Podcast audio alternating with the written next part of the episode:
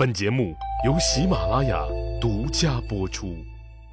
上集咱们说了，以德服人的左平义韩延寿，感动天，感动地，就是不能感动一个人。这个人对韩延寿韩市长发动了无情的打击，目的就是想搞死韩延寿。这个想搞死韩延寿的是谁呢？他又为什么要坚决干掉韩延寿呢？这个人就是前左平义、现御史大夫萧望之。韩延寿现在干的左平义，也就是北长安特别市的市长一职，是人家萧望之干剩下的。萧望之被提拔为御史大夫之前，就是左平义。那萧望之为什么要害韩延寿呢？只能说，嫉妒是一种病，得治。萧望之由左平义爬到了御史大夫的位置上，韩延寿接了他左平义的班。按说这很正常，可是这人就怕比，人比人得死，货比货得扔。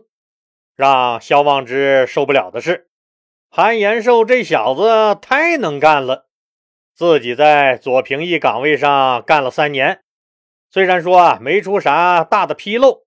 但政绩实在是一般，没啥亮点可言。而韩延寿来了还不到两年，也没见他多辛苦，却干得风生水起、轰轰烈烈。整个北长安所属二十四个县，不管是官员还是老百姓，都对韩延寿服服帖帖，人人以学习韩延寿的德行为荣。以告状打官司惹麻烦为耻，一句话总结就是：韩延寿同志深受北长安市的老百姓爱戴。此情此景，是他萧望之在左平义位置上想也不敢想的。同样是他妈左平义，这差距咋就这么大呢？当然了，只是觉得自己干的没有人家韩延寿好。仅仅因为嫉妒就想搞死韩延寿，萧望之也没那么无聊。深层次的原因是萧望之怕了，他也马上奔六十了，再不进步可就没机会了。可怕啥来啥，自己本来想着丞相丙吉老了，马上他该退休了，自己还想向丞相大位冲击一下呢，没想到。韩延寿这颗政治明星却不合时宜的在汉宣帝刘询刘皇帝面前冉冉升起了。北长安市老百姓对韩延寿的充分爱戴，就是对他萧望之的无情打击。人家韩延寿省心省力、轻松带乐呵的，都比自己干得好。刘皇帝这个人一贯都是拿政绩说话的。刘皇帝的理念就是。是骡子是马，得拉出来溜溜。这一溜，韩延寿这匹大马真好骑。嫌麻烦又爱发牢骚，还瞻前顾后的萧望之想搞出点政绩来，不是很容易。性格就在那儿摆着。照这样下去，韩延寿将来超越自己，爬到自己头上拉屎，也就是个时间问题。别说自己可能接不了丙级的丞相大位，有他韩延寿在，恐怕自己这个御史大夫的位置也坐不安稳。一想到这儿，萧望之立马头晕目眩，两眼发黑。这可怎么整呢？我不踩韩延寿，韩延寿这小子将来就会踩我。既然竞争避免不了。那就只能提前下手了。萧望之暗中多次评估了自己和韩延寿的优势和劣势，结果萧望之悲哀的发现，自己可能只在使阴招这方面能有把握胜过韩延寿，其他方面都白扯。公元前五七年十二月初一的这一天，天空中出现了日食。这在当时被认为是不祥之兆。这个天狗吃太阳现象搞得长安百姓人心惶惶。这一天，对韩延寿来说也确实是个灾难性的日子，因为这天准备了很久的萧望之决定掀桌子，他阴戳戳的出手了。萧望之拿出了一封举报信，可能您猜到了，这封举报信是举报左平义韩延寿的。举报信上说啊，韩延寿在东郡当太守时，花钱如流水。曾经违规发放和挥霍了上千万的国家钱财，这事儿要是能够查出来落实，这么大的金额，就算整不死韩延寿，也会把他搞成残废，至少把他搞臭，让他名誉扫地，让他再无政治前途。准备出手的萧望之突然觉得，自己这么干会不会让人猜出来？自己纯粹是为了私利而打压人家左平义韩延寿啊，会不会让人觉得自己的吃相很难看？哎呀，这事儿自己不能亲自干，最好是拉个垫背的。于是，既要又要还要，狡猾的萧望之拿着这封举报信就去找了丞相丙吉，期望丙吉出面搞掉韩延寿。老好人丙吉听完萧望之的汇报以后，当然明白萧望之的意图。他长叹了一声，对萧望之说：“这事儿啊，我看算了吧。估计这举报也是捕风捉影，我看没太大必要往下查。咱们还需要韩延寿给咱们干活呢。”作为丙吉来说，他是丞相，是百官之首，是左平义韩延寿的直接领导。而萧望之的御史大夫类似于副丞相，主要职责是监察百官。丙吉当然知道，人家御史大夫要查韩延寿，而自己不主张查，这总得有个抗硬的理由吧。不能说怀疑举报不实，那就不查，不查你怎么知道人家举报不实？于是丙吉又给出了一个不查韩延寿的理由，那就是皇上现在三天两头大赦天下，别说韩延寿不一定有什么问题，就算查出点什么问题，皇上这一大赦天下，不都赦免了吗？所以，我说查了也没多大意思，还会伤了干部们的心。我看还是算了吧。一看丙吉不上道，可把萧望之给气坏了。看样要搞掉韩延寿这个潜在的政敌，让丙吉出面，自己躲在后面坐享其成的希望那是渺茫了。你丙吉不作为护犊子，看我逮个机会，连你个老家伙也一块收拾。萧望之虽然气得前列腺都差点发了炎，但作为一名合格的老油条，萧望之的脸上依然堆着笑。丞相，我的目的也是为了保护咱们的干部，防止别人往韩延寿同志身上泼脏水。我就是想查清问题，还韩延寿同志一个清白。得了，既然指望不上你丙级，那就顾不了那么多了，只能我自己亲自下场了。气呼呼回到御史大夫府的萧望之召开了一次关门会议，到会的无疑都是他的铁杆心腹。御史大夫萧望之命令。停下你们手头上的所有工作，咱们集中精力办大事儿。你们去查韩延寿，这次一定要把韩延寿查个底儿掉。有关韩延寿违法乱纪的事儿，一定要深挖，挖到祖坟上那种。为了配合这次行动，肖望之也表了态：要人给人，要钱给钱。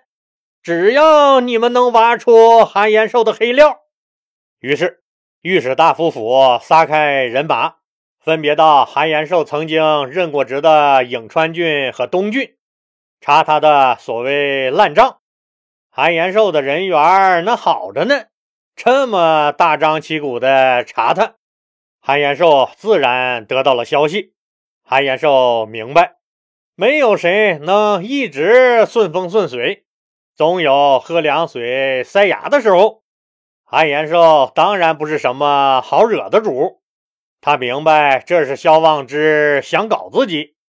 好啊，你萧望之想玩，我就陪你玩玩。